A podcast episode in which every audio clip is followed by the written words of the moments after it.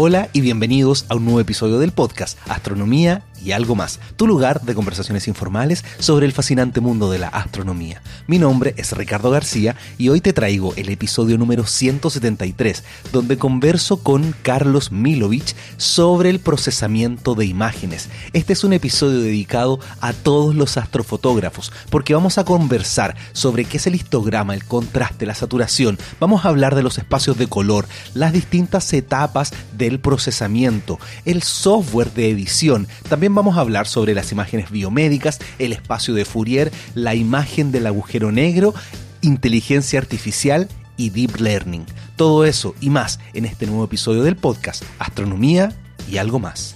Y este podcast es posible gracias al aporte que hacen ustedes en patreon.com slash astrovlog. Gracias a ustedes yo puedo seguir realizando astronomía y algo más. Así que muchísimas gracias por continuar haciendo sus aportes y a todas las personas nuevas que están colaborando con este podcast. Si quieres ser parte de un grupo privado de Slack y ayudar a que se siga realizando astronomía y algo más, puedes ir a patreon.com slash astrovlog. También quería leer algunos de los amables comentarios que siempre dejan con respecto al episodio anterior. Aquí Eurotax está diciendo en ebooks, fantástico, el mejor episodio en mucho tiempo, increíble el doctor Benvenuto, ya lo estoy echando de menos. También Base Base comenta, aplausos de pie para este episodio.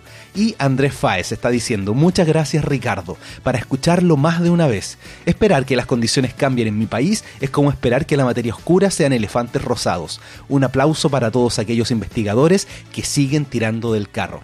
Y muchas gracias para todos ustedes que siguen comentando y compartiendo estos episodios en redes sociales. Si quieres contactarme lo puedes hacer a través de Instagram, Twitter y Facebook. Soy Astrovlog con V o a mi correo electrónico ricardo.astrovlog.com. Así que bueno, no alargo más esta introducción y los dejo con el episodio número 173 del podcast Astronomía y algo más.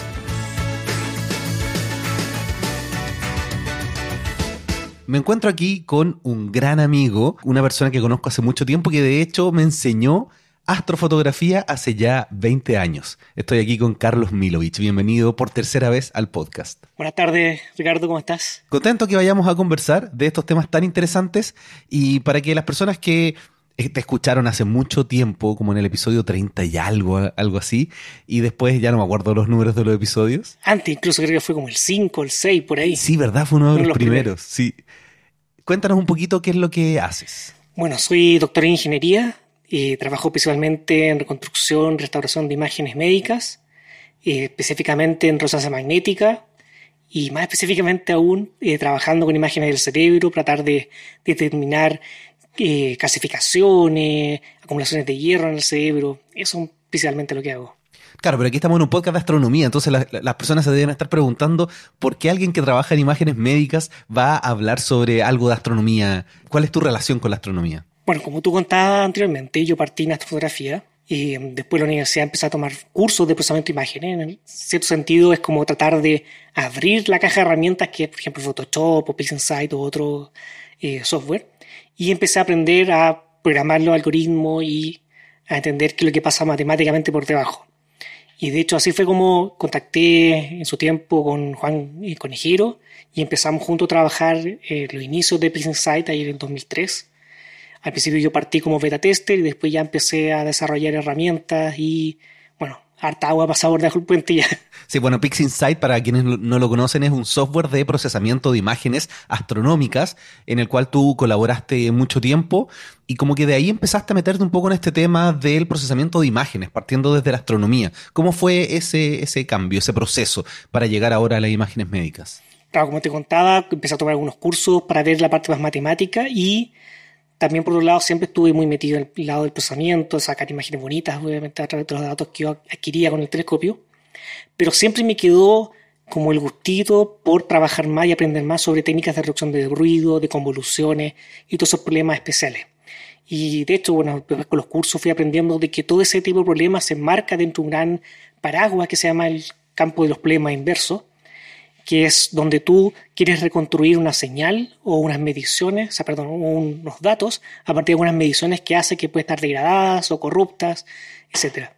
Entonces, todo ese tipo de problemas, reducción de ruido, de convoluciones, todo corresponde a problemas inversos en el sentido que tú quieres reconstruir lo que está por debajo, lo que está señalado por los datos, pero que no es exactamente lo mismo. Exactamente. Y para poder trabajar en algo de este estilo, ¿qué es lo que hay que estudiar? ¿Cómo fue tu proceso para llegar a trabajar ahora en esto? Bueno, matemáticas por supuesto hay que saber. Y una matemática un poquito distinta a la que uno ve en física y astronomía. Uno está acostumbrado a hacer mucho cálculo, muchas cosas diferenciales. Aquí también hay, pero con la diferencia de que son con números discretos. Entonces, toda la teoría de cómo resolver ecuaciones diferenciales, que también se hace en imágenes, uno también resuelve ecuaciones diferenciales, por ejemplo, resolver la ecuación de Poisson con los datos, ecuaciones de Laplace, es súper común hacerlo. Se hace este tipo de datos que son discretos. Entonces, el manejo de los datos es un poco distinto, uno hace aproximaciones distintas. Por supuesto que va a darte matemática, harto problemas de optimización, hay que saber mucho de optimización.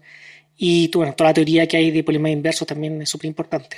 Claro, y eso es lo que vamos a conversar. Yo no sé exactamente hacia dónde vaya la conversación, porque la idea que yo tenía y te dije que conversáramos, eh, que este podcast, es para entender un poco el procesamiento de imágenes. Nosotros ya conversamos en un podcast sobre cómo se procesan las imágenes astronómicas, qué son los darks, los flats y todo eso, pero además detrás de la imagen hay ceros y unos, básicamente, y tienes que trabajarlos de alguna manera para, por ejemplo, quitarle ruido, para tener mayor, mayor contraste, que es lo que uno busca en las imágenes astronómicas. Así que tú me decías que lo que quieres que conversemos es sobre el problema inverso. Claro, como te contaba, esto es un paraguas súper grande en el cual se agrupan un montón de problemas.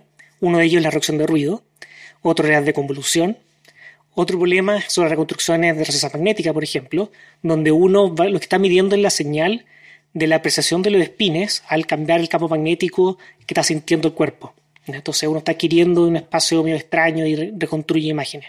Entonces ahí también hay un problema inverso en que uno quiere reconstruir la densidad de los protones o la subtilidad magnética de los tejidos, etcétera, etcétera, a partir de cómo procesan los espines. Entonces hay un problema inverso súper particular.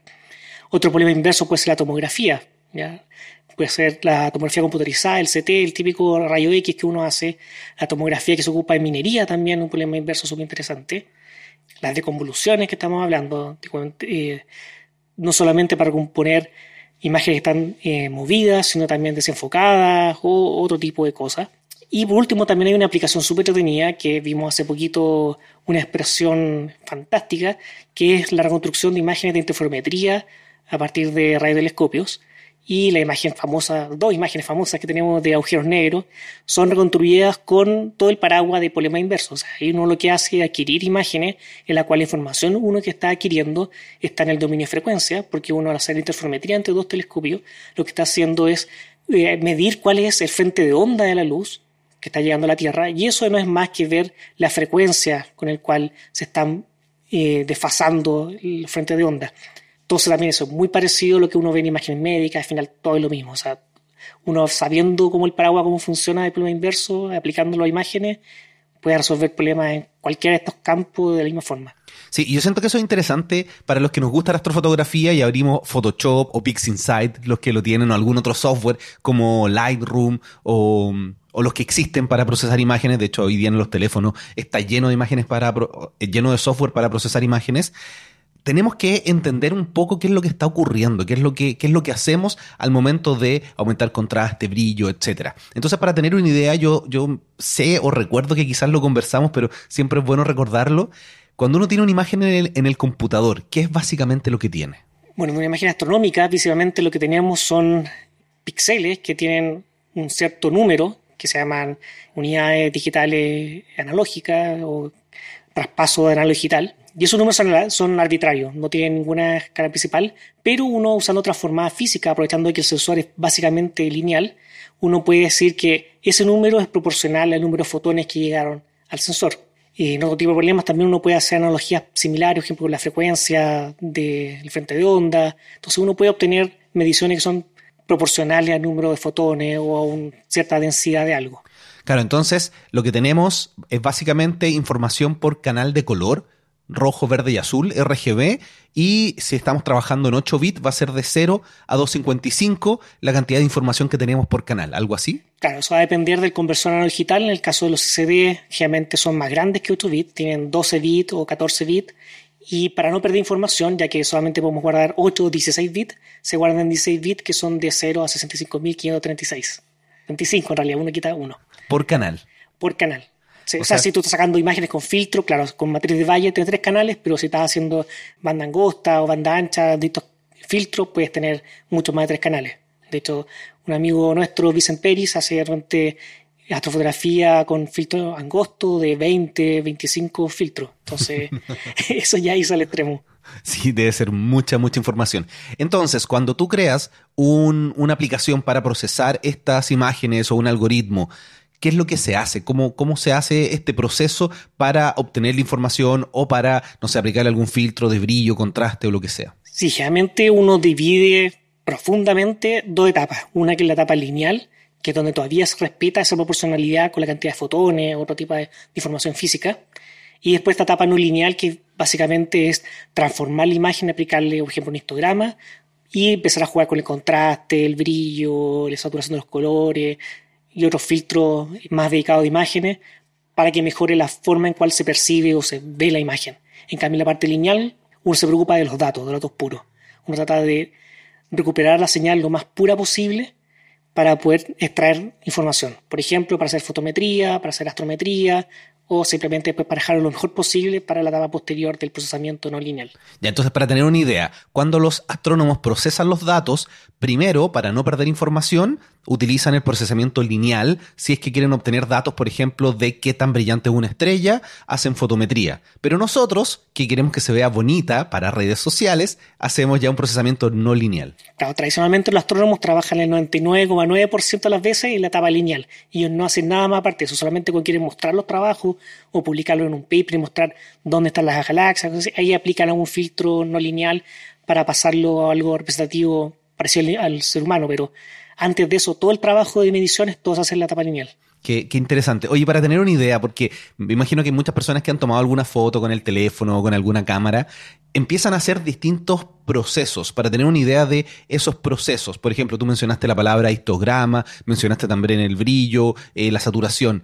¿Qué es cada uno de ellos? Por ejemplo, ¿qué es el histograma? El histograma es una representación en la cual uno hace un conteo, de uno divide todo el rango dinámico, o sea, el valor máximo del cero, del negro, hasta el valor máximo del blanco, el valor más alto, uno divide todo ese rango en varios cuadraditos o porciones más pequeñas. Y después uno para cada una de estas porciones va contando cuántos píxeles tienen el mismo valor de información. Entonces, por ejemplo, con nivel 5 tengo 20 píxeles, después con nivel 3000 tengo un millón, etc. Entonces uno construye una curva que se ajusta a esta distribución que en realidad nos va diciendo información de cuál es la probabilidad de tener un píxel con cada nivel de intensidad. Entonces, lo que podemos lograr con esto es saber cuántos píxeles, por ejemplo, hay bajo cierto nivel, cuántos píxeles hay sobre cierto nivel, y uno puede simplemente mover el punto negro, es decir, el negro quiero que sea en vez del 0, quiero que esté ahora en el 100, por ejemplo, y el blanco que no sea en el 65.035, sino que esté ahora en el 4.000, por ejemplo, decir cualquier número, da lo mismo. Entonces ahí uno restringe el, rango dinámico y redistribuye la información para que aumente el contraste entre ellos. Claro, porque en la práctica cuando uno captura, y en video es más o menos lo mismo, uno, no uno trata de no tener todo el rango de cero al número que sea, porque puedes sobreexponer o subexponer. Entonces uno cuando captura, captura un rango un poquito más pequeño y después en el computador genera este rango más amplio. Exacto. Y bueno, posteriormente a eso, súper importante es hacer un filtro que sea no lineal, una transformada no lineal, como se llama más estrictamente hablando. ¿Por qué pasa eso? Porque la percepción humana no es lineal. Nosotros no vemos algo que sea el doble de brillante que otra cosa. Nuestra percepción, también auditiva, funciona más con un sistema como de decibeles, algo perceptual que es más logarítmico. Entonces, por eso tenemos que aplicar una curva que transforme la información de este estado lineal algo no lineal que sea más parecido como el ser humano percibe la, información. Qué buena, porque claro, lo que estamos haciendo es mostrar imágenes para nuestros ojos, como nosotros lo veríamos si estuviésemos más o menos ahí. Claro, y ahí la función preferida para hacer esa conversión de lineal a no lineal es la función gamma, que es la más simple de todas, y que simplemente se puede aproximar con una exponencial o un factor elevado a algo. No es la única función, por supuesto, podemos usar hipérbolas, senos, cosenos, uno puede inventar ahí hacer cualquier cosa. Claro, pero la exponencial es la inversa al logaritmo. Claro. Claro, depende de lo que queremos hacer, ahí uno puede inventar diferentes formas de rescalar. Pero, por ejemplo, las hipérbolas se ocupan muchísimo. Hay unas funciones que son basadas en, polinomios también. En fin, hay muchas cosas que se pueden inventar para hacer eso. Y eso cuando yo estoy en Photoshop o en PixInsight, ¿dónde lo veo? ¿Cómo, cómo hago esa función eh, exponencial, por ejemplo? Generalmente en la función de histograma uno tiene una pantallita al medio que se llama como ajuste de tonos medios o ajuste gamma o MTF, eh, Midtone Transfer Function. Uno ajusta eso y está haciendo esta función no lineal. Qué buena, entonces ese, ese slider de al medio, esa, ese gamma, eh, está cambiando qué función estás utilizando para representar los datos. Claro, qué tan no lineal va a ser. Qué buena. Oye, ¿y el contraste entonces? ¿Qué es lo que es? El contraste, para ser como más preciso en lo que sería la definición, es la diferencia que hay entre un nivel máximo y un mínimo de información. ¿ya? Entonces, podemos tener un contraste global, que en el fondo está muy relacionado con el rango dinámico, o podemos tener un contraste local, es decir, en cierta zona de la imagen, qué tan distinto es el nivel más alto del más bajo. Entonces ahí uno puede empezar a forzar un poquito la definición y hablar de contraste por zona y hacer otras cosas distintas. Ahora, cuando uno está cambiando la función no lineal o está ajustándola con las curvas, por ejemplo, donde uno puede dibujar a mano exactamente cuál es esta función no lineal que estamos aplicando, cambiar el contraste significa cambiar la pendiente de la curva. Ya si mantenemos la pendiente 1, o sea, que no hay ningún cambio, el contraste sigue igual. Si le ponemos más parada a la curva, la diferencia entre el mínimo y el máximo va a ser más grande, por lo tanto vamos a aumentar el contraste en esa zona. Si aplanamos la curva, estamos bajando la pendiente y bajamos también el contraste. Entonces, en ese sentido, subir contraste a nivel global es algo que no existe una vez que uno ya fija el blanco y el negro, porque tiene los extremos fijos, si uno lo que puede hacer solamente es cambiar el contraste de cierta estructura o ciertas zonas que uno tiene interés. Por ejemplo, queremos aumentar el contraste de las zonas más oscuras, de la sombra, o podemos aumentar el contraste de las zonas altas. Pero no podemos hacer las dos cosas al mismo tiempo, porque si no vamos a mezclar información de un lado con el otro y la imagen se destruye. Claro, entonces, para acercarlo un poquito más a algo práctico, cuando uno está en algún programa de procesamiento de imágenes, uno tiene básicamente dos formas de mover contraste. Una con un slider, con algo que uno va moviendo, y otra que tú mencionaste que son las curvas, donde uno eh, dibuja cómo quiere que se genere el contraste. Exactamente. Y, eso es súper poderoso. Pero, como típicamente las imágenes astronómicas tienen toda la información muy concentrada en un rango muy pequeño de intensidades, generalmente no se recomienda usar las curvas al principio, sino que usar una opción gamma más o menos agresiva o una MTF, lo que sea, y después ajustar finamente con las curvas. Qué buena. Bueno, y en las curvas está lo que, lo que se llama como la S invertida, que entonces uno toma la parte más blanca y la lleva hacia arriba y toma las partes más negras y la lleva hacia abajo. Claro, que eso es lo típico para aumentar el contraste de los tonos medios. Perfecto, eso solo aumenta el contraste de los tonos medios, qué bueno. Exacto, sí, porque tú estás comprimiendo la información en la sombra y en las luces altas. Entonces esas zonas pierden contraste. Entonces por eso digo que hablar de subir contraste global en realidad es un poco mentiroso, porque uno siempre sacrifica alguna zona. Entonces, este slider, cuando yo lo muevo, ¿qué es lo que hace entonces? ¿Hace también algo parecido en aumentar contraste en, las zonas medias solamente? Generalmente una curva gamma lo que hace es comprimir la información en las luces altas. Ya. Ya, pero como generalmente en astronomía solamente tenemos las estrellas con información en esa zona, aplastar la información en ese sentido no nos duele tanto. Perfecto. Y la saturación, porque uno siempre, eh, sobre todo en imágenes astronómicas, uno le gusta que se vean los colores de las nebulosas muy bonitos, entonces uno le sube un poquito la saturación. ¿Qué es lo que estamos haciendo en la práctica? Desde un punto de vista más algorítmico, es bien entretenido. Cuando tomamos, tomamos imágenes con filtros, por ejemplo RGB, uno podemos pensar de que esa información, en vez de ser un valor por cada píxel, así como planos, en realidad es un espacio. Entonces, cada píxel en realidad es como un vector y que el color es una flechita que está apuntando y que el RGB en realidad son coordenadas cartesianas. Esto estamos apuntando el eje X, R, Y, B y Z verde, por ejemplo. Entonces tenemos cada píxel que la información va a ser representada con un vector que va del 0 y apunta hasta arriba. ¿Ya? ¿Estamos bien hasta acá? Sí. Ya, entonces ahora vamos a pasar un poco a geometría y vamos a decir que usar coordenadas cartesianas no es lo único que podemos hacer, podemos cambiar el sistema de coordenadas y vamos a usar, por ejemplo, coordenadas cilíndricas o coordenadas esféricas o lo que sea. ¿ya? Imaginemos que tenemos coordenadas cilíndricas y ahora este cubo que tenemos, en vez de tenerlo orientado de x y z tradicionalmente, lo vamos a levantar. Lo vamos a dejar como un dado parado en un vértice. Entonces ahora el eje vertical, el que cruza la diagonal de todo, lo vamos a llamar intensidad, ese es nuestro nuevo eje, el eje Z del cilindro, y vamos a tener dos coordenadas más, una que va a ser radial y una que va a ser angular. El ángulo con respecto por ejemplo, al eje que nos define el rojo, nos va a definir cuál es el tono del color. Entonces, puedo decir que el rojo es el 0 grados, el verde va a estar en 120 grados y el azul en 240 grados. Después, la distancia que hay entre el centro de esta línea de intensidad que pasaba por la diagonal del cubo hacia el extremo va a ser qué tan saturado va a estar el color.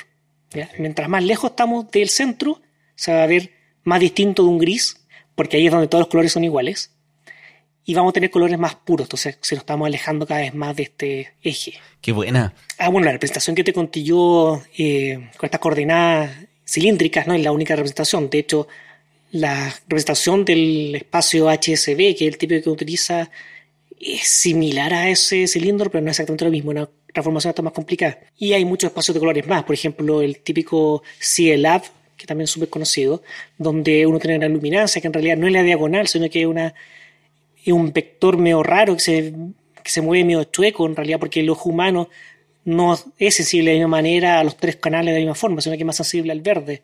Entonces, el gris medio en realidad no está en la diagonal, sino que está un poquito corrido, entonces SL está tratando de estar más relacionado con esa diagonal perceptual humana, y tampoco una diagonal recta, sino que también es media curva, entonces es un poquito raro. Y el A y el B están viendo las diferencias de colores entre el azul y el verde, si no me equivoco, y después entre el amarillo y otro. Bueno, son las diferencias.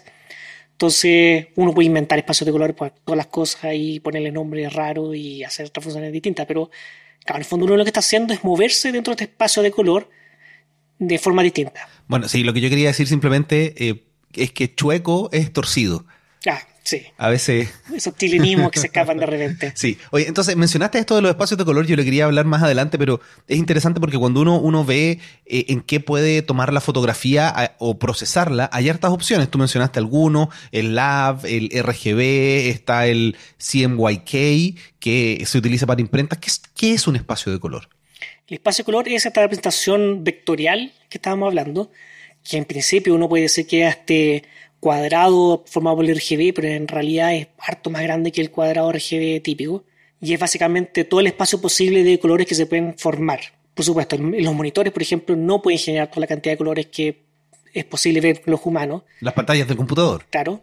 El papel tampoco, cuando imprimimos, tampoco es capaz. Entonces, el espacio teórico de colores en realidad es muchísimo más grande y uno está trabajando en un subconjunto de eso. Y también los sensores no son capaces de, de capturar toda la longitud de onda de la misma forma que los humanos, entonces al final uno siempre trabaja una representación más limitada de lo que es la realidad. Claro, además los sensores son lineales y nuestro ojo no. Claro, pero eso no es el principal problema. De hecho, es bueno que sea lineal porque permite hacer mucho proceso matemático previo para limpiar la imagen, tratar de reconstruir cosas más precisas que no se podría hacer de otra manera. si uno se acuerda cómo eran las cosas hace 25 años con la película química, una avance increíble en procesamiento de esas imágenes pero estábamos tremendamente limitados. Hoy en día, gracias a los CD y a los CMOS que tenemos, esto ha explotado de forma gigantesca. Sí, no, es increíble. Hoy día está con los teléfonos en modo nocturno. Uno puede tomar imágenes del cielo bastante interesantes. Sí, de hecho, eh, hoy día estas imágenes de cielo nocturno, las de Google, por ejemplo, o la de Apple, usan algoritmos de inteligencia artificial por debajo, que también están muy relacionadas con los polígonos inversos, eh, y que hace cinco años atrás ya era impensable. Qué buena. Oye, entonces, aprovechando que estamos hablando de procesamiento que uno puede hacer en la casa con estas imágenes astronómicas, tú has procesado muchas imágenes, eh, colaboraste con PixInsight, has tomado imágenes de grandes observatorios, e incluso del Hubble, me parece, y las has procesado y, y ha sido la imagen del, del día en Apod. ¿Cuál es el proceso que uno debería seguir al momento de hacer este procesamiento de imágenes? ¿Qué cosas son mejores hacerlas al principio y qué cosas uno las va haciendo hacia el final? En la etapa lineal, principalmente, uno se preocupa de limpiar los datos.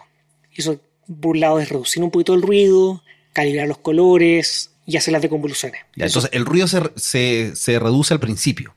Se puede reducir al principio, también se puede reducir al final, depende si uno está haciendo una aproximación más visual o más purista de los datos. Sí, pensemos en algo más visual, algo, algo que va a ir y que va a ganar Apod o que uno lo va a publicar en redes sociales. Por eso, porque uno cuando habla con, sobre reducción de ruido, no solamente reducir ruido con un filtro, ¿ya? también puede ser, por ejemplo, promediar imágenes. Eso también uno lo hace para reducir el ruido. Claro, cuando uno toma muchas fotos, uno las promedia y ahí uno reduce ruido. Claro. porque estábamos reduciendo la incerteza de la medición que estamos teniendo. Entonces, esa etapa lineal en el sentido es como bien técnica y muchas personas en realidad se la saltan porque ya sea porque tienen solamente una sola imagen capturada o porque no es necesario hacer una deconvolución, la imagen está bien enfocada, etc. Entonces, mucha gente, sobre todo para fines estéticos, publicarlo en la web, no se ocupa eso. Y después lo típico que uno hace para partir es histograma, después curvas, y después uno se preocupa ya de los detalles finos, que es saturación de colores, cambiar un poquito el tono de los colores que estuvieron eh, incorrectos. Ah, una cosa que se me olvidó anteriormente, la etapa lineal, uno también quita, por ejemplo, el background o el fondo del cielo, por ejemplo, si tenemos un gradiente, contracción lumínica, etcétera, etcétera. ¿Y cómo se hace eso? Podemos hacer varias cosas. Una cosa típica que se suele hacer es poner muestras sobre la imagen. Esto lo hace el software, no lo hace uno a mano. Y se interpola una función, ya sea con polinomio o por eh, parches de polinomio, que se llaman splines, y después uno resta esta información de la que hay originalmente. Entonces con eso uno quita toda la contribución del cielo de estos gradientes de condensación lumínica. Otra forma de hacerlo, una forma como más truculenta, que es decir, sabemos que la condensación lumínica se genera, por ejemplo, en el canal verde, y nosotros no tenemos ningún objeto astronómico que sea verde, entonces simplemente quitamos todo el verde en exceso que hay y lo dejamos parecido al rojo y el azul. Que es una forma bien, como decía yo, truculenta, bien mentirosa hacerlo, pero funciona súper bien. Qué buena. ¿Y por qué la contaminación lumínica está mm, principalmente en el verde? Depende de la iluminación que estamos usando. O sea, hay ciertas iluminaciones, creo que de sodio, etcétera, que, imitan mucho cerca del verde.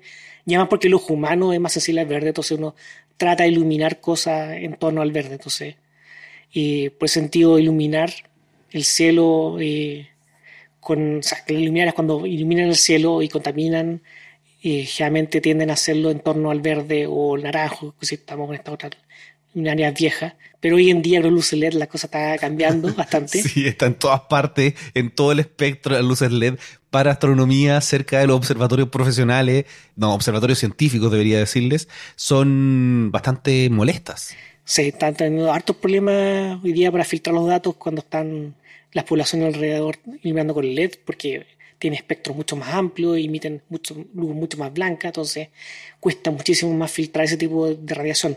Antiguamente, cuando teníamos, hablando de las luminarias de sodio, de cadmio, no sé qué cosas eran antiguamente, la forma de emitir era muy particular que dependía del gas incandescente que había dentro. Y eso depende mucho de los niveles orbitales, y entonces la energía que se emite depende muchísimo del tipo de gas y de energía que se está induciendo. Entonces era muy fácil saber la longitud onda exacta a la cual se estaba produciendo la emisión. Hoy en día eso ya no existe. Entonces, claro, hay avances por un lado de la ciencia, de la matemática y la tecnología, pero por otro lado también nos trae costos asociados a lo que queremos hacer astrofotografía. Oye, y hablando de software, para alguien que ya quiere hacerlo de manera un poquito más profesional o de mejor forma, ¿por qué tú recomendarías PixInsight por, eh, por sobre el resto de los software. Por ejemplo, yo utilizo, utilicé mucho tiempo Lightroom, ahora estoy utilizando uno que se llama Luminar. Y, me funciona bastante bien para lo que yo hago porque yo no estoy tomando estas fotografías todos los días como para comprar PixInsight, pero alguien que lo está haciendo regularmente un par de veces al mes y, y quiere mejorar su procesamiento, ¿por qué PixInsight es superior al resto? Depende mucho del uso que uno le quiere dar. Si tu uso es principalmente y fotografías hechas por en trípode, tenés una sola imagen o a lo más mezclas tres o cuatro, da un poco lo mismo en que uno trabajar. O sea, puedes trabajar con GIMP incluso y todo va a ser igual. Que es gratuito. Claro. Y libre. Pero si tú quieres extraer el jugo del máximo de los datos y quieres procesar, por ejemplo, 20, 50 imágenes que están siendo promediadas y quieres preservar hasta la última gota de información, ahí hay que usar software que es más dedicado.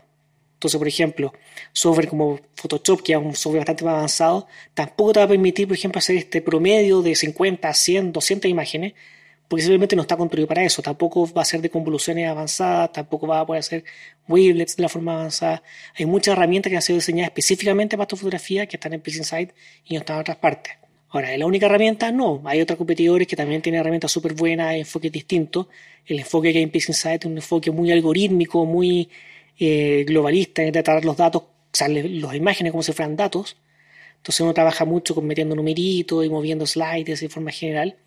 Pero hay otra gente que no le gusta esa aproximación, que lo encuentra eh, demasiado matemática y le gusta más que lo hagan por él las cosas. Y hay software que usa inteligencia artificial para adivinar cómo son las imágenes finales y hace mucho el proceso de forma automática. Y después depende mucho del uso que uno quiera dar y que tanto uno disfruta el proceso. Yo creo que también eso es súper importante, que tanto uno goza con el camino que está haciendo.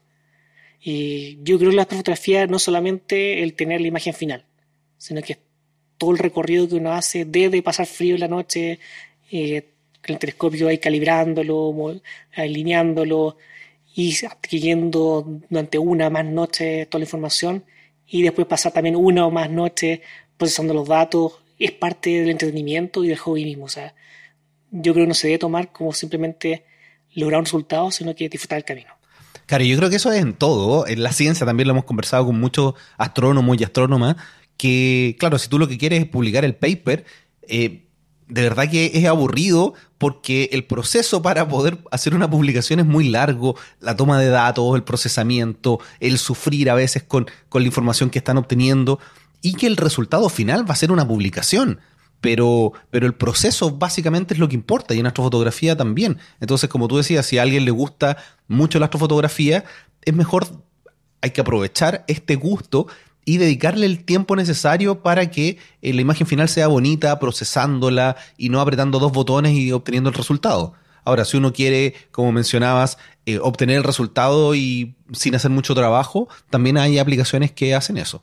Claro, aunque yo estaba hablando principalmente para aplicación de astrofotografía, no para paper. Si uno está trabajando en un paper, por ejemplo, necesita hacer no, fotometría, no, astrometría, sí. no, déjate mirar. Yo, que yo mencioné el paper solamente por el proceso científico. Sí, sí, pero ahí uno también puede usar, por ejemplo, el PixInsight y puede escribir un script que automatice las cosas y puede hacer cosas de forma batch y hacer un montón de cosas que te facilitan mucho el proceso y en realidad no tenés que estar imagen imagen haciendo todo ni, entre comillas, sufriendo el proceso, sino que uno puede automatizar un montón de cosas que son repetitivas. Entonces, depende mucho el uso que uno le hace y a nivel que uno está dispuesto a invertir.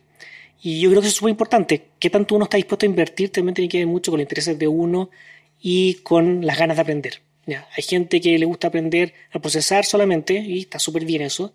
Hay gente que le gusta programar, entonces pueden empezar ahí a desarrollar su propia herramienta o automatizar otras formas de hacer el procesamiento y también es súper valioso y súper válido hay camino para todo. Esa es una de las gracias que tiene la astrofotografía y la, astronomía en general, que todos los intereses tienen cabida acá. O sea, si uno le gusta ser más matemático, perfecto, bien acá. Si no te gusta eso, quieres la parte más artística, también perfecto, ven para acá. Eso es algo bonito y que atrae mucha gente a la astrofotografía. Bueno, y además el que le gusta el procesamiento, hay muchas imágenes que se pueden descargar de grandes observatorios para trabajarlas y obtener resultados, tratar de acercarse a lo que se hace o incluso mejorarlo. Y eso tú lo hiciste durante mucho tiempo, te gustaba tanto el procesamiento de imágenes que sin tener imágenes capturadas por ti, bajabas las del Hubble o de otros telescopios para trabajarlas. Sí, no fue algo tan recurrente en mí, lo hice, que cada dato del Hubble, por ejemplo, están disponibles de forma pública eh, uno puede empezar a buscar ahí, escarbar y bajar información de distintos canales y, lo mismo se puede hacer con otros observatorios. Y para los que no tienen los medios para tener un telescopio o no tienen la suerte de tener noches despejadas, por supuesto que esa es una súper buena opción para poder ir avanzando y aprendiendo. Y de hecho, procesar los datos del Hubble son bastante complicados, tienen muchísimo ruido, artefactos y no es sencillo. Ahora, yo lo que hacía generalmente era viajaba al norte una o dos veces al semestre me quedaba casi una semana sacando fotos y con eso tenía datos para todo el año. Así que mi proceso era más que nada por ese lado. O sea, adquiría de forma intensiva durante una semana o tres, cuatro días muchísimos datos y con eso tenía para procesar varios meses. Bueno, tú ahora estabas haciendo un respaldo de tu computador. ¿Cuántos gigas tenías en fotos astronómicas? 430 gigas. Harta imagen astronómica. Me imagino que no todas esas están procesadas y publicadas en tu sitio web. No, no, hay varias que me quedaron en el tintero que no están procesadas y bueno, esos 430 gigas no es solamente datos adquiridos, sino que están estadio intermedio, procesamiento guardado y eso también ocupa muchísimo espacio. Pero sí hay información de muchísimos años de captura, o sea, mínimo 15 años en digital, más escaneado de la época química, entonces sí, hay, muchísima información ahí guardada. Bueno, obviamente voy a dejar en las notas del episodio un link a tu sitio web donde está eh, el trabajo que has hecho y también voy a, estoy probando que eh, en algunas aplicaciones de podcast puedo poner imágenes por capítulo eh, donde voy contando de qué tema estamos hablando. Entonces ahí también puedo poner alguna imagen para que en la aplicación del podcast, probablemente Evox no soporta esto, pero el resto de las aplicaciones sí, pueden ir viendo algunas de las imágenes que, que ha tomado Carlos.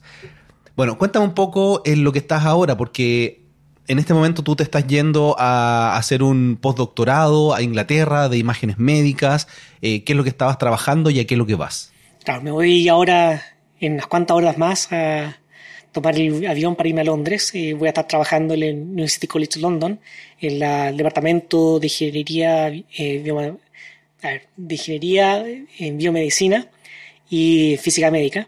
Y básicamente voy a continuar el trabajo que estoy haciendo acá, yo estoy trabajando aquí, bueno, hasta hace un par de semanas en la Universidad Católica, en el Centro de Imágenes Biomédicas, y ahí me especialicé en la reconstrucción de imágenes, como te estaba contando, y un área como muy en particular que estaba trabajando yo es generar mapas de susceptibilidad magnética del cerebro. ¿Cómo se hace eso? Uno con el escáner, como estaba contando, lo que está adquiriendo es cómo procesan los espines de los protones, o sea, de, el protón que está en las moléculas de agua principalmente. ¿Qué significa eso? Que precese el spin. Tú cuando tienes una molécula de agua, ¿ya? tú tenías el núcleo, este protón, que el spin está generalmente orientado para cualquier parte. Todo está de forma aleatoria, para tener carga magnética cero, está todo aleatorio. Pero cuando tú te metes un resonador magnético que tiene un imán permanente súper intenso, que son los más chicos hoy en día de 1,5 Tesla y los más grandes son como 7 Tesla en la clínica, hablando de aplicaciones clínicas, y eso comparado con la magnetización terrestre es mil, cien mil veces más grande, o sea, estamos hablando de campos realmente fuertes. Lo que pasa es que todos los espines que hay dentro del cuerpo se alinean y quedan orientados al campo principal. O sea, nosotros para bromear decimos, si quieres que te alineen todos los chakras, mira tu resonador magnético, te queda todo alineado. Pero no nos sirve a nosotros tener todo alineado, eso no nos da ninguna información. Entonces lo que hace el resonador magnético es tirar pulsos con gradientes de intensidad eh, magnética, me refiero. Entonces, ¿qué es lo que estamos haciendo al pegar un pulso? Es sacar del equilibrio al protón y hacer que se desfase. O sea, vez de estar apuntando hacia arriba, por ejemplo, está apuntando para abajo o en un ángulo intermedio. Ahora, la forma de volver que tiene este protón al punto de equilibrio no es de forma directa, o sea, no va derecho hacia arriba y hace nada más. Sino que hace, empieza a girar, a rotar y de a poco se empieza a acercar de nuevo hasta llegar arriba. Y ese giro lo que está haciendo es generar un campo magnético que va variando en el tiempo. Y si uno mete unas bobinas eh, cerca del cuerpo, se va a inducir una corriente. Entonces uno lo que está haciendo es medir la precesión de estos protones debido a la inducción electromagnética por el efecto eh, de inducción que se genera en estas bobinas de lectura. Ahora, la velocidad con que van a procesar estos protones va a depender del campo que está sintiendo cada uno de los protones. Entonces, si tengo un escáner de 1,5 Tesla va a girar, por ejemplo, por tirar un número cualquiera, 10 vueltas por segundo, pero si lo hago en uno de 3 Tesla, que es el doble, va a girar al doble velocidad. Ahora, lo que uno hace en la imagen es no dejar que todo precese con la velocidad del campo principal, sino que además varía un poquito la intensidad en los extremos de la imagen. Entonces genera un gradiente suave en que un lado del tejido está girando más rápido y el otro gira más lento. Y eso es muy parecido a la interferometría de los telescopios. Entonces lo que estamos haciendo es capturar la frecuencia en el dominio de Fourier de la precisión de los espines para todo ese dominio, o sea, para toda la señal que está llegando, se está todo esto acoplando, entonces nos da una medida de la frecuencia en el dominio de Fourier. Entonces lo que uno hace es variar la intensidad de este gradiente, haciendo más intenso o más plano, y así vamos ampliando todas las posibilidades de frecuencia que existen. ¿Y, eso qué información te da? La magia aquí está en que si uno le saca la transformada de Fourier a estos datos, uno obtiene la señal en el dominio del cuerpo, por así decirlo, del dominio del tejido. Entonces uno ve la intensidad de cada píxel, que en el fondo es la suma de todos los señales que dio los protones para ese píxel en particular. Entonces uno puede obtener de esa información, por ejemplo, cuál es la densidad protónica, cuántos protones hay por cada píxel. Y eso, por supuesto, no es estático, evoluciona en el tiempo porque la señal va decayendo, entonces uno puede medir los tiempos de decaimiento que hay en la magnetización. Y una de las cosas también interesantes que tiene esto es que uno no solamente está obteniendo la intensidad, o sea, el valor de la densidad protónica, sino que además está obteniendo una fase. Ya no estamos teniendo un número complejo y que esa fase es un ángulo y ese desfase que se nos genera, ese ángulo imaginario que se va generando, tiene que ver como qué tan desfasado está el campo magnético principal con respecto al promedio. Y esa información nos da información de los tejidos de forma, una información física de los tejidos. ¿Por qué? Porque estas pequeñas desviaciones que están ocurriendo en la apreciación o en la fase que está viendo tienen que ver con magnetizaciones mismas del tejido frente al campo principal. Entonces, por ejemplo, cada una de, por ejemplo, la materia gris, la materia blanca, cada pedacito de estos tejidos va a empezar a actuar como un pequeño imán y empieza a afectar los tejidos que están al lado ligeramente. Entonces eso es lo que está midiendo esta desfase imaginaria en el número complejo. Entonces nosotros agarramos este mapa que nos dice cuáles fueron los desfases producto del campo con respecto al campo total. Uno tiene que filtrar un poquitito para sacar las componentes que vienen de afuera y uno logra quedar con la magnetización solamente del tejido. Entonces uno sabe cuál es la magnetización del tejido y uno tiene que inferir a partir de eso cuál fue la susceptibilidad magnética de cada uno de los tejidos. El problema es que esa susceptibilidad magnética no es proporcional al campo inducido. El campo inducido es como el campo de un imán que se propaga por todo el espacio. Entonces, uno para devolverse y encontrar la información original tiene que hacer una deconvolución. Y una deconvolución súper particular porque en vez de hacer un filtro gaussiano que está desenfocando, lo que estamos haciendo es decir, desenfócame entre comillas, pero con la propagación que hace un dipolo magnético. O sea, como poner un imán. Cada partícula es un imán. Entonces dime, ¿cuál fue el origen cuál es la fuente que genera cada uno de estos dos campos. Entonces es un problema súper entretenido y súper complejo. Qué buena. Yo, lo que estaba pensando mientras me, estás contando esto es cuáles son las ventajas o, qué has visto tú eh, en relación a las otras personas con las que trabajas viniendo de este background de imágenes astronómicas. ¿Te ha servido? Eh, ¿Te ayuda a enfocar los problemas de una manera distinta? ¿Cómo, ¿Cómo, lo has visto? Sí, claro, como te conté apenas me senté acá, todo esto es el mismo paraguas, todo el paraguas de problema inverso, exactamente lo mismo. De convolucionar con el dipolo magnético lo mismo que de convolucionar con la gaussiana eh, o una función media rara para deshacer la atmósfera y encontrar dónde está la fuente de la estrella, cuál es el punto que da origen estrella y no este manchón gigante que uno ve en la imagen. Ahora, por supuesto, tiene sus dificultades distintas, porque pues, de componer un dipolo no es lo mismo que una gaussiana y hay problemas fundamentales que son súper complicados, que por ejemplo existe una zona en torno al, dipolo que se llama el cono mágico, que es donde el campo que se genera es cero. Entonces uno no tiene información de cómo se propaga ahí la magnetización. Y eso genera una incertidumbre en la reconstrucción, porque hay muchas soluciones que te dan el mismo resultado. Y eso es lo que se llama en problema inverso cuando un problema está mal condicionado o mal planteado también puede ser. Y por, por mucho tiempo, eh, al principio eh, de este campo, que tampoco es tan viejo, o sea, los problemas inversos empezaron a estudiar a mitades del siglo XX, y muchos físicos, muchos matemáticos planteaban de que todos los problemas inversos tenían que ser problemas bien comportados y bien planteados, porque si la física es así. Pero empezaba a avanzar el tiempo y se empezaba a dar cuenta que hay un montón de problemas físicos que tienen ceros, por ejemplo, estás multiplicando por cero y para devolverte no tienes cómo, no sabes cómo, estás mal comportado, mal planteado. Y son problemas físicos, o sea, es la verdad. Entonces, hubo toda una revolución matemática para poder entender cómo uno puede hacer ese proceso inverso y poder devolverse a encontrar la señal que se produjo. Entonces, como te digo, el paraguas que hay acá es muchísimo más grande que solamente hacer de convolución de astronomía, que fueron principalmente popularizadas gracias al problema que tuvo el Hubble, cuando fue lanzado la primera vez, que tuvo un problema de miopía, astigmatismo súper grave porque no corrigieron bien el efecto de la falta de eh, gravedad en el espacio y los lentes se le deformaron y tuvo un problema de fabricación. Tuvo que corregir después y fabricar unos lentes que, para poner adelante y corregirle el astigmatismo al Hubble. Pero por mientras pasaron varios años en que tuvieron que trabajar con las dos como había y la única forma era hacer deconvoluciones. Sí, hemos mencionado harto la palabra deconvolución. ¿Qué es básicamente una deconvolución? Es deshacer una convolución. Matemáticamente una convolución es, por ejemplo, pararme en un píxel y promediar con respecto a los vecinos y quedarme con este valor promedio. Perfecto. ¿Ya? Ahora, ese promedio puede ser bastante más complicado, no es solamente tomar el promedio lineal, sino, por ejemplo, puedo tomar cuatro veces el del centro, dos veces el que está más cerca, uno el que está al lado de ellos. Eso sería un promedio pesado de forma distinta. La gracia que tiene esta operación es que se puede modelar de forma matemática súper simple. Y generalmente modela muchos problemas que hay en la física. Por ejemplo, cuando el telescopio está viendo, está siendo afectado por una turbulencia y toda la imagen se ve afectada por la misma turbulencia, esa turbulencia se puede modelar como una convolución, por ejemplo, con una gaussiana o un modelo un poquito distinto, pero similar.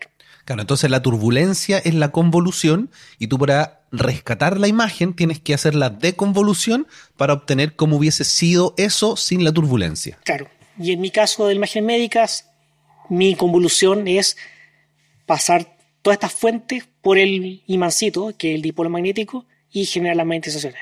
Entonces la deconvolución es el proceso inverso, deshacer esa convolución. Qué buena. Oye, lo otro que mencionaste en algún momento fue el espacio de Fourier. Yo sé que lo, he conversado en, otro, en otros episodios, pero siempre es bueno recordarlo porque es muy importante, sobre todo eh, en este caso que quiero que conversemos un poco de la imagen del agujero negro. Sí, el espacio de Fourier es tremendamente importante en imágenes porque tiene muchísimas propiedades. Y de hecho, una de las propiedades más importantes que tiene en convoluciones es que tú, al pasar la información al dominio de frecuencia, al dominio de Fourier, la convolución en vez de ser este promedio súper raro que hay con todos los vecinos y que uno tiene que moverse al vecino al lado, mover, hacer este nuevo promedio, que es súper caro, súper eh, computacionalmente súper eh, caro de hacer.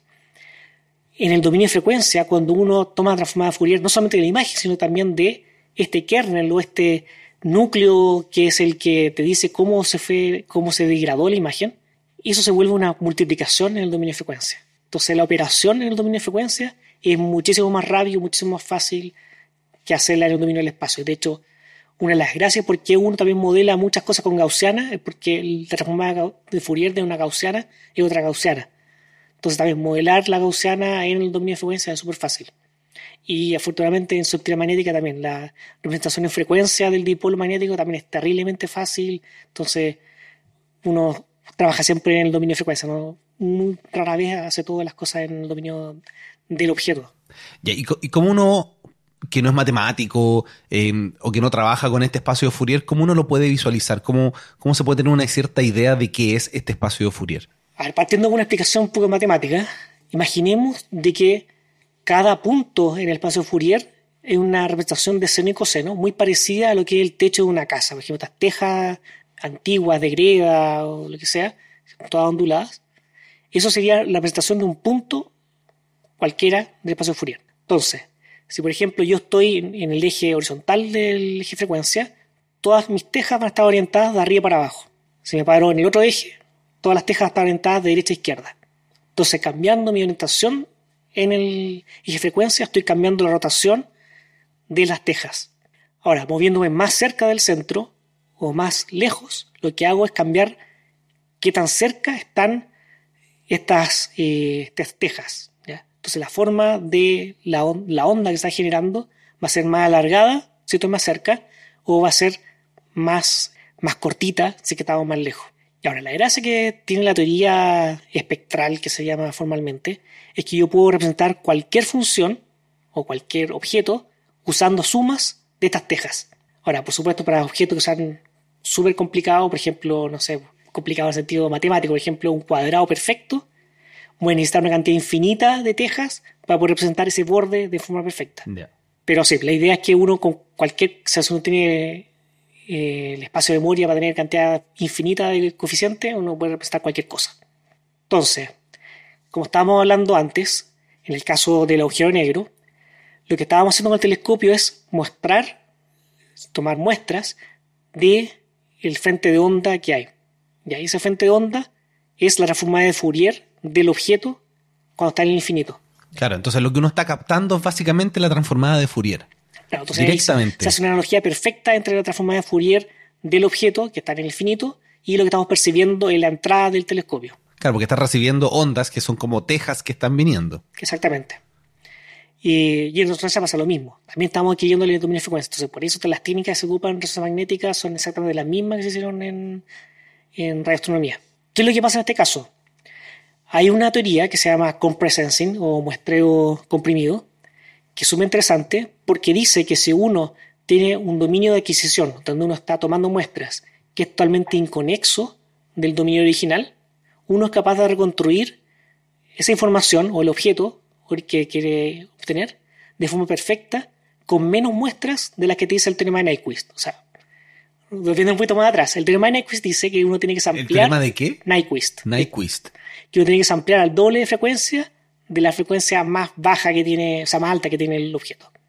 Con eso puedo construirlo perfectamente. Claro, simplemente para bajarlo, por ejemplo, en este momento nosotros, algo más práctico. nosotros en este momento estamos utilizando unos micrófonos eh, para poder grabar eh, esta conversación. Entonces el micrófono tiene, en este caso es dinámico, eh, entonces, de, alguna forma, lo que está haciendo el micrófono es transformar las frecuencias sonoras, mi voz, en pulsos eléctricos que llegan a la grabadora con que estoy grabando. Entonces, ahí estamos sampleando, de hecho estoy sampleando a 44.1 kilohertz para poder grabar este podcast. Por supuesto. Ahora, volviendo al tema de las imágenes, uno no habla de hertz en sentido de frecuencia de sonido, de segundos, sino que habla de un hertz espacial. Entonces, nuestra frecuencia espacial es que tan apretado o tan separado están los componentes de la imagen.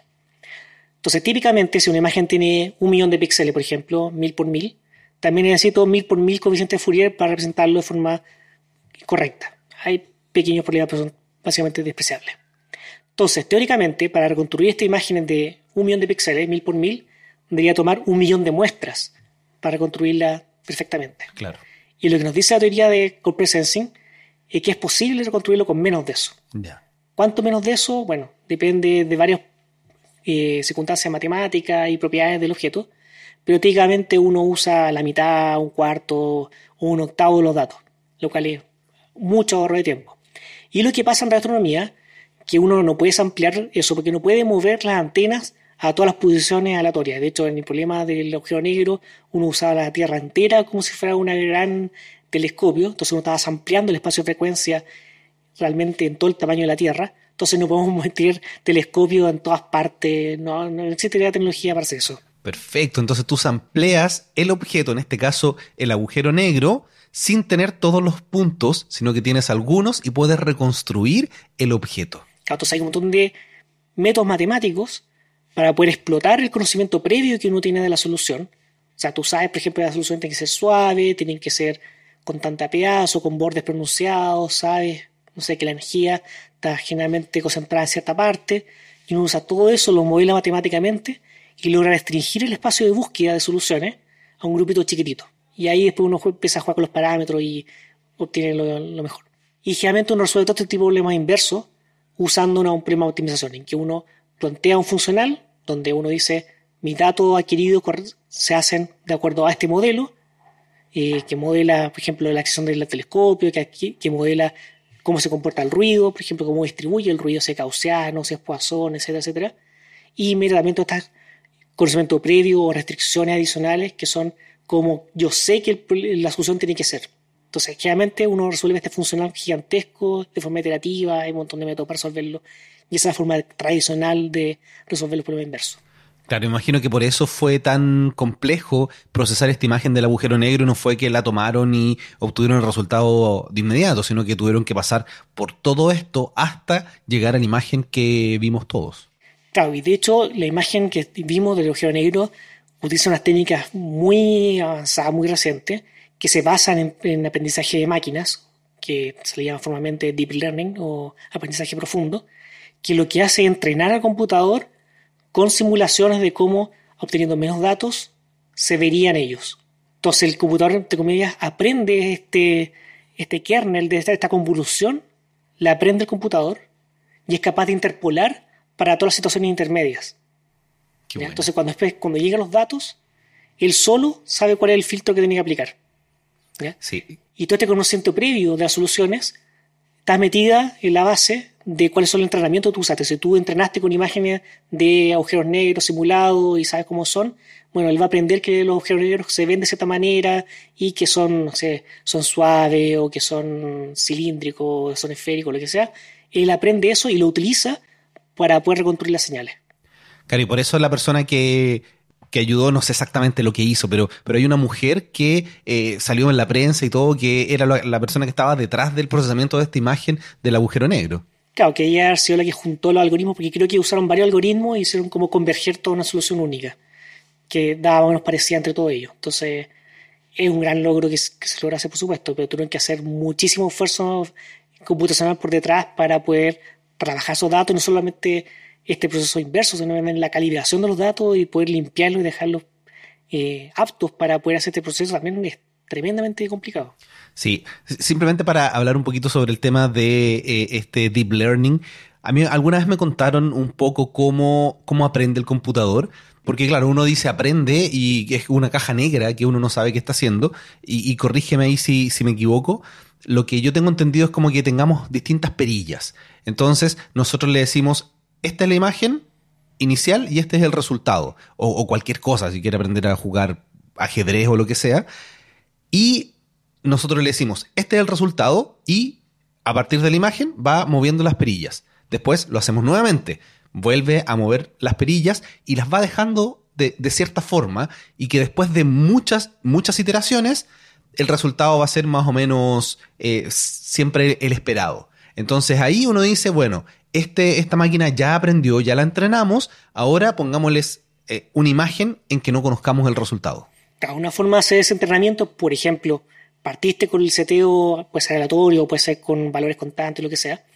Y, entonces tú partes con tus entrenamientos y dices, ya, cámbiame de forma aleatoria en torno a cierto punto todos los valores de estas perillas y ve cuál es la que obtuvo el mejor resultado.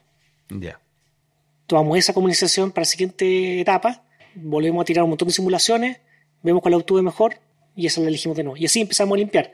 Siempre el que va obteniendo mejor rendimiento es el que se va utilizando para la siguiente generación, para que vaya teniendo como hijos. Y esos son los que van aprendiendo cómo se comporta todo este sistema, que depende mucho de los datos que están siendo utilizados para entrenar. De hecho, eso es crítico en todos los algoritmos de Deep Learning. utiliza miles o millones de imágenes para poder entrenar los algoritmos. Eso es lo más importante que hay en este campo.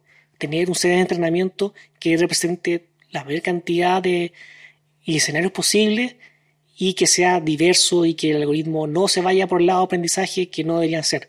Por ejemplo, si yo le enseño a un algoritmo a reconstruir cuadrados y le paso por la imagen de, eh, de una esfera, lo más probable es que me dé como resultado un cuadrado porque él no sabe lo que es una esfera.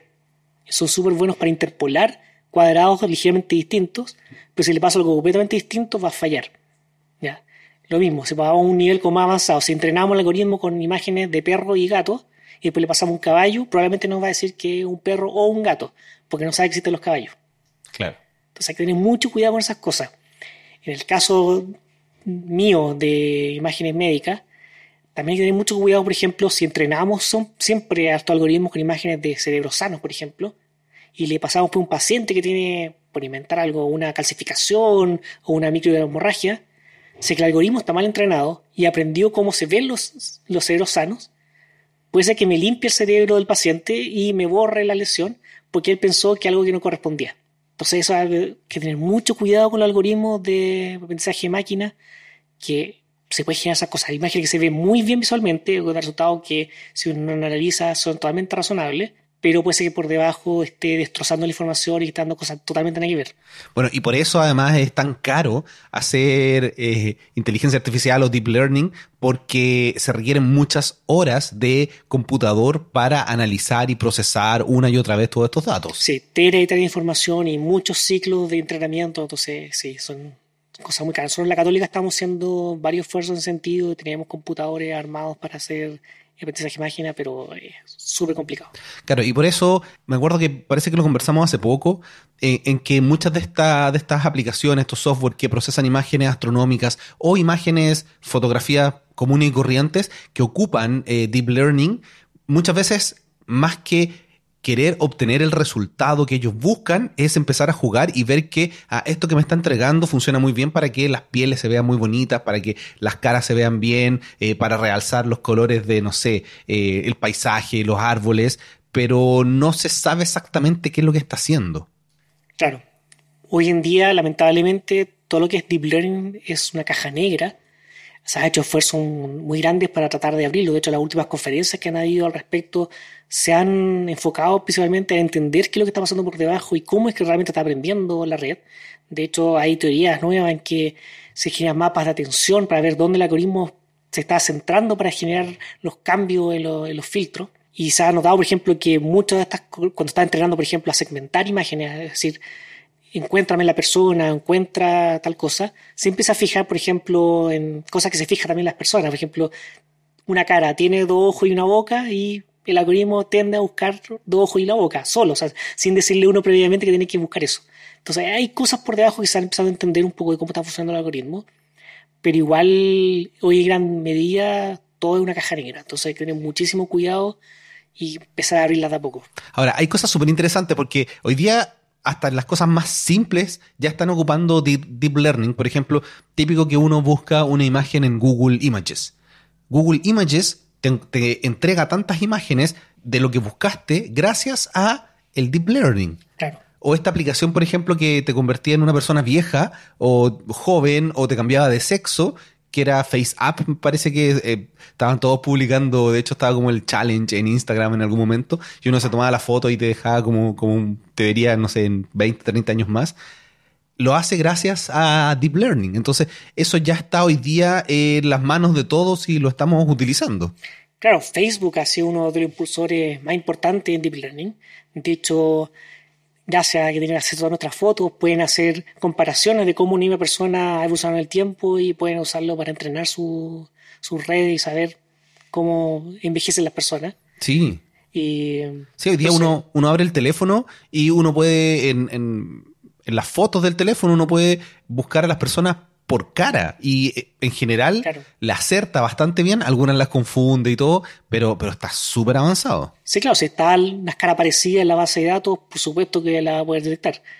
Esto no es magia, o sea, si tienes muestras razonablemente cercanas a lo que tienes que encontrar, lo, lo va a hacer. Pero Facebook incluso ha ido más allá, o sea, no es solamente se roba de comillas los datos, sino que también ha sido parte de la comunidad científica de forma bien activa. De hecho, ha liderado bastantes desafíos de reconstrucción de imágenes. Por ejemplo, uno que terminó hace unos poquitos meses de reconstrucción de imágenes médicas, en que ellos pasaban imágenes de rodillas que tenían cierto problema en los ligamentos y había que reconstruirlas que han sido adquiridas con, la misma técnica de compress sensing, que se han adquirido con un cuarto, un octavo, un dieciséisavo de los datos para resonancia es muy importante porque los escáneres en resonancia son escáneres largos que pueden durar varios minutos. Entonces, si podemos lograr que una persona en vez de estar una hora metida dentro esté dos minutos, gracias a que hicimos compresensing para obtener un treintavo de los datos, es fenomenal, por supuesto. Hoy en día no hemos llegado a un treintavo, sino que vamos en un cuarto, un quinto, en el mejor de los casos. Eh, pero igual, o sea, estar diez minutos en vez de una hora eh, afecta muchísimo la calidad del paciente y también... También los costos. Los costos bajan, por supuesto, uno está ahí una hora ocupándolo y también para la clínica mucho mejor porque puede atender muchas más personas y también cobrar un poquito más extra y... y pagarte a ti. pues bueno, a mí no me llega el dinero de la clínica, el Estado el que hace eso. Pero eso, o sea, gracias a la tecnología hoy en día se han logrado muchísimos avances en ese sentido. Sí, bueno, y también conversamos que partimos al principio hablando como la diferencia entre PixInsight y el resto de los software.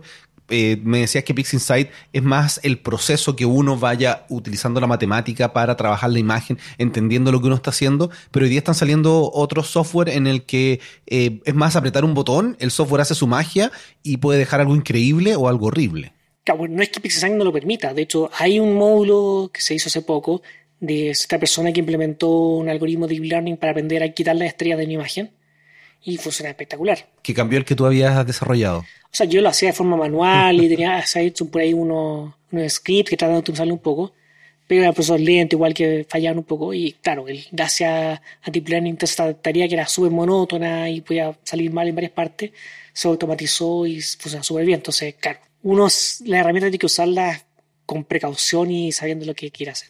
Claro, yo utilizo bastante eh, deep learning cuando hago, cuando proceso el audio de este podcast.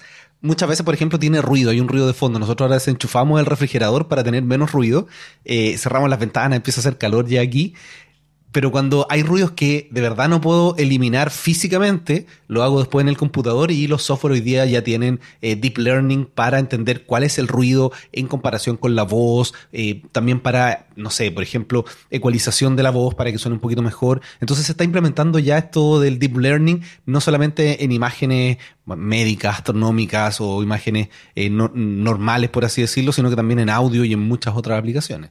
Sí, claro, como te contaba, el paraguas aquí, el problema inverso es tremendamente grande y hay un montón de aplicaciones que tienen cabida adentro. Me imagino que para el tema del audio también es problema inverso. Sí, por supuesto, es el mismo problema. De hecho, ruido en imágenes es exactamente lo mismo que el ruido en audio. De hecho, lo llamamos ruido también. claro. que viene de ahí, o sea, de la aplicación en que uno está tratando de quitarlo en sonido. Se comportan un poco distinto, por supuesto, la distribución no es la misma, etcétera, pero la teoría que hay detrás se aplica perfectamente. Sí, pues en, sonido, en audio también tenemos el espacio de frecuencias, eh, hay frecuencias bajas, frecuencias altas, que uno las va ecualizando, pero también se puede trabajar con, con otros algoritmos que están bastante avanzados hoy día los software. Sí.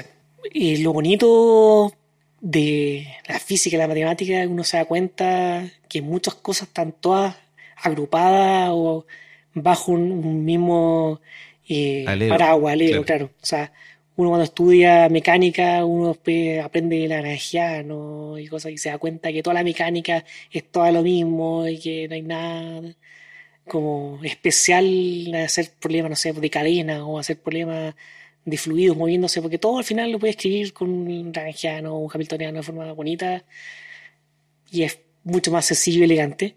Bueno, en imágenes y audio lo mismo, todos son señales, todo le meter transforma de Fourier, le ponerle filtro. Entonces al final la aplicación un poco se diluye cuando uno está metido como un nivel de abstracción más grande y se da cuenta que todo está correlacionado y, y es súper entretenido porque también cuando uno está muy metido en un campo, uno tiende como a centrarse mucho en su propia aplicación, en sus propios problemas. Pero cuando empiezas a hablar con otra gente que está problemas similares al tuyo, o totalmente distintos, o sea, hablar gente de resonancia magnética con gente de radioastronomía, que en principio uno dice no tiene nada que ver. Claro. Si uno entiende la matemática que te trae y se da cuenta que todo es lo mismo, empieza a compartir una cantidad de información cruzada ahí y técnicas nuevas que empiezan a surgir de esta conversación que existe entre estas técnicas que es súper valiosa y súper importante. De hecho, hoy en día lo que más se pide en los centros de investigación es hacer colaboraciones para afuera y tener estas conversaciones fuera del nicho de cada uno. Claro, y a mí siempre me ha parecido interesante el camino que, que, seguiste, porque hace 20 años que te conozco y estabas con la astrofotografía, imágenes químicas, eh, diapositivas, procesando las imágenes, después desarrollando tus algoritmos, colaborando con PixInsight. Y como está todo bajo el mismo alero, como tú dices, terminaste en esto que te encanta, que ahora vas a hacer un, postdoctorado a Inglaterra eh, de procesamiento de imágenes médicas que si, si tú se lo dices a una persona ¿no? que, te vio hace 20 años y te ve hoy día y dice, pero, pero qué cambio tan brusco, claro. Sí, pero... gente me ha dicho, pero ¿cómo? Si te gusta tanto astronomía, pero bueno, cuando uno ya se mete más en la matemática y entender los algoritmos, al final es todo lo mismo. Entonces yo disfruto de igual manera resolviendo estos rompecabezas que son deshacer los dipolos magnéticos que deshacer una deconvolución en astronomía. Claro, además que ahí está el desafío de entender la física que hay detrás, porque esa es la gracia además de, de, saber de física, porque ves el tema de los espines, por ejemplo, o la resonancia magnética, que es lo que está haciendo, y no solamente alguien que sabe de computación que aplica un algoritmo sin entender la física que hay detrás.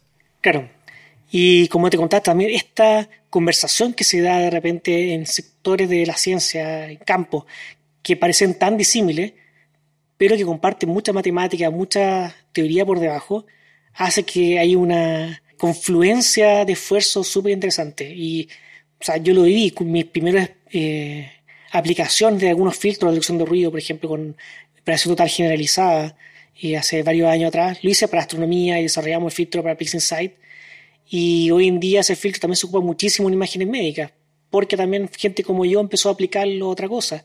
Y me han pasado cosas súper entretenidas, como por ejemplo, yo tuve la oportunidad en el 2016 de viajar a Austria a un congreso de imágenes médicas, un congreso chiquitito que era de 100, 200 personas, súper particular en el campo que estoy trabajando yo de la magnética. Y resulta que en Austria, en un político que se llama Graz, es donde inventaron la total generalizada. Y de hecho, conocí al matemático que la, que inventó y él había escuchado de mí porque yo hice el filtro para PixInsight. De hecho, ellos me escribieron antes porque me querían conocer y sabían que iba para allá. Entonces, fue súper divertido en ese sentido.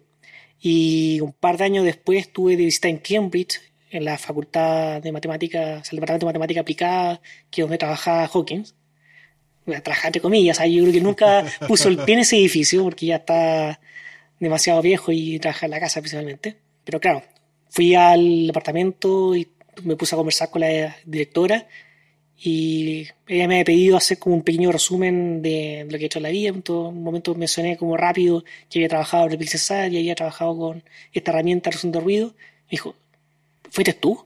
¿En serio? Qué bueno. Hay un profesor acá que habla siempre de ti. Y lo llamó por teléfono y empezó... sé, es súper divertido. O sea, uno no sabe de repente cómo esta, las cosas que uno hace empiezan a tener repercusiones más adelante en otros campos y entonces es súper entretenido y, creo que todos estos esfuerzos que uno hace de repente y cree que no tienen mucho sentido o mucho fruto, más adelante sí lo dan. Qué buena. Oye, y ya finalizando, si tuvieras la posibilidad de viajar en el tiempo y conversar con algún personaje de la ciencia, ¿con quién sería y por qué? Wow. Es una pregunta tremendamente complicada. a mí me pasa algo súper, yo creo, particular, que a poca gente he notado que sea igual que yo en ese sentido. Que yo no idolatro a nadie. No es porque me crea superior, sino todo lo contrario. Creo que todos somos igual de ignorantes. O sea, uno cuando ya se mete bien en, la ola de la ciencia y llega a la frontera, uno se da cuenta que todos estamos igual de perdidos, que todos estamos igual avanzando a tientas y claro, hay gente brillante que tiene ideas súper buenas y con eso sale más adelante mejor que otra pero hay mucha otra que no tiene esa idea brillante, pero trabaja muchísimo y saca adelante todas esas cosas. O gente brillante que tuvo una muy buena idea y después no tuvo más. Por ejemplo, estoy pensando en el caso de Einstein, que para todos es considerado un genio, pero que pasó todo el resto de su vida tratando de encontrar la gran teoría eh, unificadora y se murió sin lograrlo. Claro, o sea, su, eh, aporte la ciencia en la década milagrosa y el año milagroso son tremendas y por supuesto hoy día sigue teniendo repercusiones, pero su trabajo posterior en realidad no, no fue tan significativo. Y así hay mucha gente que también tuvo la idea y con eso hizo famosa y miles de citas en los papers. Y bueno, la última pregunta. ¿Algún libro o documental sobre em, comunicación científica o algún tema interesante, quizás más cercano a lo que tú haces, quizás de procesamiento de imágenes, eh, si alguien quiere meterse un poquito, o de algún tema un poco más general, ¿qué podrías recomendar? Es que ha hecho la pregunta antes, por favor, pensarla bien. no, porque si salen más naturales, son mejores. Sí. Bueno, más técnico es difícil recomendar algo que no se ocupe mucho matemática. Pues, generalmente cuando uno trabaja en imágenes no están pensadas para hacer difusión el libro clásico de procesamiento de imágenes que se utiliza en todas partes, el libro de González. Entonces, si alguien quiere partir con eso, buscar el libro de González sobre procesamiento digital de imágenes y hay un libro acompañamiento del que se llama eh, procesamiento digital de imágenes para MATLAB. Entonces ahí viene con muchísimos ejemplos para poder hacer uno en la, programación. Pero yo creo que lo mejor, si que está escuchando este podcast que está principalmente interesado en la astronomía y la astrofotografía, yo creo que es mejor partir por ese lado, no tirarse a los leones con el campo de imágenes más global, sino que seguir a la gente que hace astrofotografía, que está usando nuevas técnicas. Y una fuente súper importante de información es el foro de Peace Insight. Ahí hay muchísima gente que sabe muchísimo, hay mucha información que se comparte, hay muchos tutoriales también que están en la página de Insight. yo recomendaría partir por ahí. Sí, eso quería recomendar yo, te adelantaste, eh, que son los tutoriales de PixInsight, tú también hiciste algunos donde se ve el procesamiento y no es necesariamente para que utilicen PixInsight, sino porque pueden sacar ideas para aplicarlas en el software que ustedes utilicen. Sí, para entender cuál es el raciocinio que hay detrás. Hay muchos ejemplos de procesamiento que subió Vicent sobre todo. De hecho, Vicent hace unos talleres de vez en cuando en Europa principalmente, que son geniales, porque él se preocupa mucho, dada su formación de músico, no en entregar esta de cocina de cómo se mueven las perillas, sino que en entender cómo leer la imagen, cómo saber qué es lo que la imagen te está pidiendo para poder ser procesada. Claro, porque todas son distintas, si no te, enseñan a decir, mira, sube esto acá, tres puntos, eh, no sé qué, pero al final eso, como tú dijiste, es una receta de cocina. Claro, echarle un poquito más de sal y todo. No, aquí entender por qué le falta sal, por qué tiene mucho ruido, por qué, no sé, ¿Por qué necesita que los wavelets le, suba un poquito la escala media? Es entender cómo se van razonando estos elementos, cómo aprender la dinámica de las imágenes, aprender esa como sensación, ese feeling que hay detrás. Uno da pasito de bebé al principio. Entonces necesita que lo tomen de la mano y le digan cómo, cuál es la cadena de procesamiento que uno debería seguir, para dónde funcionan las cosas, pero lo más importante después cuando uno ya sabe más o menos para dónde apuntan las cosas es experimentar. Primero experimentar. Entonces, ya, sabes usar la herramienta de histograma más o menos bien, pero ¿qué pasa si es que este perilla la muevo para el otro lado? Veo el resultado. Ah, esto es lo que pasa. Y bueno, ¿y qué pasa si las curvas, en vez de hacer la S para un lado, la hago la S para el otro lado? ¿Qué pasa si es que no hago que siempre sea estrictamente creciente, sino que hago que las curvas se crucen, o sea, por la parte y se genera este efecto de solarizado? ¿Qué efecto puedo hacer? Entonces ahí uno empieza a aprender de que, ah, si empiezo a crear este tipo de solarizados, puedo crear máscaras que me ayuden a seleccionar ciertas zonas de interés al mismo tiempo. Por ejemplo, no sé, pues, puedo aislar una galaxia o puedo aislar todas las estrellas de una forma distinta. Claro, para, para no saturarlas después o no sobreexponerlas. Claro, o solamente puedo encontrar un anillo de, la, estrella y Qué ignorar el halo y ignorar la parte central. Entonces uno puede, entendiendo cómo funciona la, la herramienta de la exploración de los parámetros y entendiendo también qué es lo que necesita la imagen, yo creo que es el camino a seguir que más avanzado. O sea, realmente a estrujar toda la información y darle sentido también artístico, que yo creo que es lo que muchos están buscando. O sea, si uno quiere solamente procesarla para hacer trabajo científico, perfecto, y también tiene mucha cabida y mucho experimentar, y sobre todo el lado de los algoritmos, hay muchísimo para hacer por ahí. Y eso es lo que me motiva principalmente. Pero por otro lado, por el lado artístico, también hay muchísimo que se puede desarrollar y, hoy día darle una chispa distinta, porque también volvimos acá nuevamente como en la receta de cocina. O sea, ya la gente hicimos como esta revolución de darle la mirada eh, distinta con la herramienta de de ruido, con los whales, etcétera. Pero se masificó nuevamente todo eso y toda la gente empezó a replicar de nuevo las mismas cosas. Entonces faltan nuevas revoluciones y nuevas formas de hacer las cosas y nuevas formas de entender las imágenes. Entonces yo la invitación es a eso, a ser los próceres de las nuevas revoluciones en el área. Oye, y ya que estábamos hablando de procesamiento, quería hacer la última recomendación, eh, porque no lo mencionamos, pero es algo fundamental. Si ustedes van a trabajar con imágenes en su computador, necesitan sí o sí calibrar su monitor. Eso es fundamental. O sea, que los colores que ustedes están viendo y el brillo sea representativo porque todos se ven distintos. Entonces hay una herramienta que se llama Spider con, con Y que hay que comprarla o conseguirse a alguien que la tenga. Yo tengo un amigo que tiene uno, entonces cada cierto tiempo viene a, mi casa a calibrarme el monitor. Y uno pone el Spider y empieza a emitir colores, el Spider lee exactamente cuál es la información de color que le está entregando y sabe calibrar el monitor para que esté operando de la mejor forma. Claro, para que no tiene acceso a un Spider hay otra herramienta más de software en que uno puede crear un perfil de color del monitor y usar eso para calibrarlo. Y es básicamente ver cómo las curvas de gama internas del monitor se están comportando y bueno, ve varias imágenes de, de ejemplo y va moviendo unos sliders y trata con el ojo de representarlo. Y eso depende mucho de la iluminación que está teniendo en la habitación. Por ejemplo, no es lo mismo calibrarlo con la luz de la ampolleta que hacerlo con la luz de día, hay muchas cosas que entran en juego ahí. Y, Pero sí, si lo, quieren hacer de forma seria, eh, tienen que invertir en un Spider. Sí, también hay muchos monitores modernos que vienen ya calibrados de fábrica y certificados. Entonces, bueno, uno se puede ahorrar un poquito por un tiempo y tener que hacer esas cosas consiguiendo un buen monitor que yo creo que es una muy buena inversión. Y mencionar además que los teléfonos de gama alta que tienen pantallas OLED tienen una gama de colores muy alta, P3, 10 bits muchos de ellos, así que eh, a veces comparen también, o el iPad Pro que tiene una pantalla increíble, eh, comparen también sus imágenes en estos dispositivos si tienen acceso para saber si eh, se está viendo como ustedes lo veían en el computador o se ve muy distinto. Sí, eso es crucial, comparar cómo se ve una imagen si quieren hacerla con esos fines más artísticos, ver cómo se ve todo dispositivo. Porque si no, si juran que todo se va a ver igual que su monitor, no, es terrible. a mí me pasa ahora que yo estoy haciendo la, la post de color de una serie de televisión. Eh, bueno, hago el montaje y la postproducción de color.